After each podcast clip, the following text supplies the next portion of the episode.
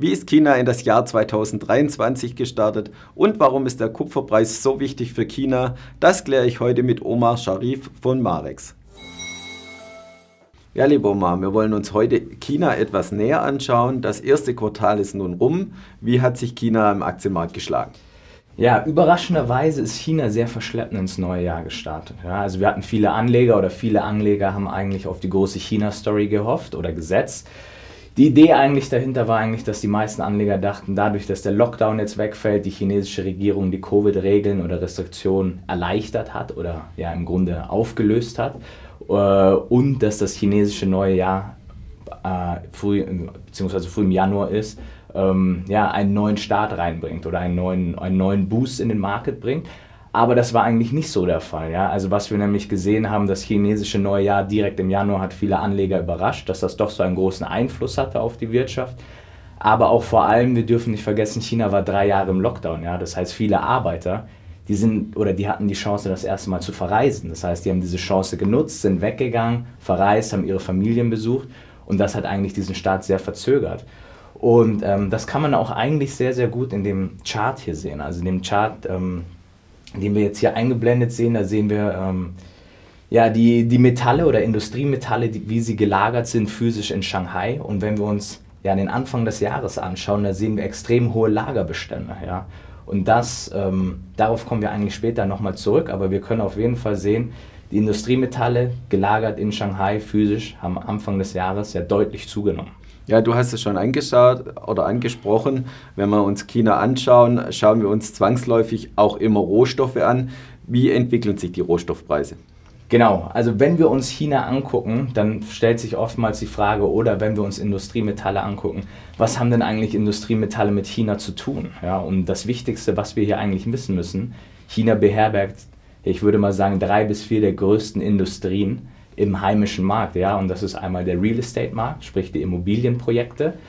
Dann haben wir auf der anderen Seite den extrem großen Automarkt und wir haben den Markt für Infrastrukturprojekte bzw. erneuerbare Energien. Und all diese Industrien sind sehr, sehr industriemetalllastig. Ja? Das heißt, wenn wir uns die Autoindustrie angucken, da haben wir einen riesen Anteil an Aluminium und Kupfer. Ja? Wenn wir uns die Bauindustrie angucken oder die Infrastrukturprojekte, nochmal extrem viele äh, Bedarf an Stahl und Kupfer.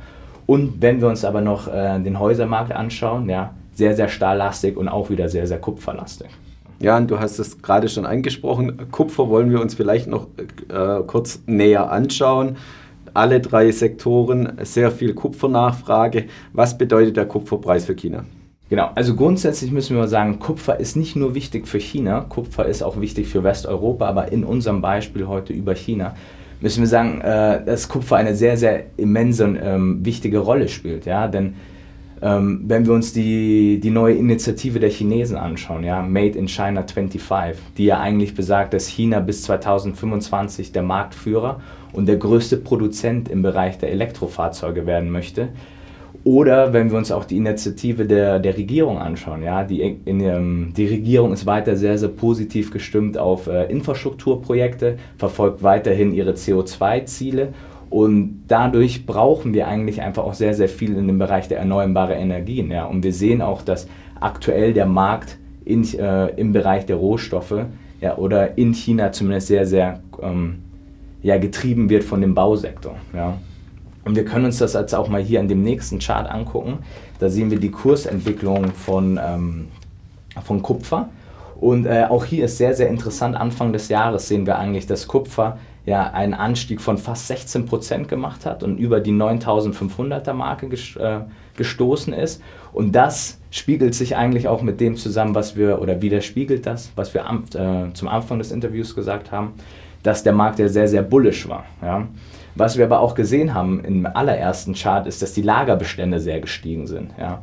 Das heißt, einer lügt hier. Ja. Und wir sehen hier eigentlich, dass der physische Markt eigentlich nicht lügen, lügt. Ja. Weil wir sehen ja, dass sobald die Lagerbestände steigen, dass die Nachfrage eigentlich gar nicht da ist. Also wir können hier ganz klar sehen, dass ähm, die Kupferpreise Anfang des Jahres sehr, sehr getrieben worden sind von Spekulanten, sehen dann aber, dass der Preis zurückgefallen ist bis zu 8500 und jetzt wieder zugelegt hat über die 9000er Marke. Ja. Und was ist dein Fazit, wenn du beide Sachen genauer anschaust? Heißt das, die Wirtschaft steigt wieder in China tendenziell oder ist eher mit einer Abschwächung zu rechnen? Äh, aktuell können wir sagen, dass sie in, in das neue Quartal ähm, recht positiv gestartet ist. Ja? Wir sehen, dass der Kupferpreis wieder über 9000 gegangen ist.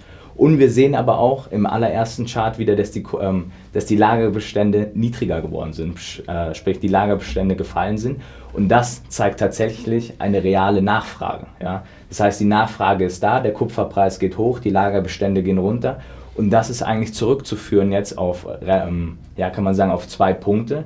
Zum einen die niedrige Geldpolitik, die China immer noch fährt, und aber auch ähm, das positive oder sehr, sehr angenehme milde Wetter, was China jetzt Anfang oder Mitte Februar hatte und was sich aktuell durchgezogen hat. Und das hat diesen Effekt gehabt, dass es die Baubranche aus dem Winterschlaf aufgeweckt hat und die somit früher ihre Projekte anfangen konnten. Und das haben wir jetzt auch an den letzten ähm, ja, Marktzahlen gesehen, auch der, der Index für die, äh, der Construction Index in China ist positiv, hat viele positiv überrascht.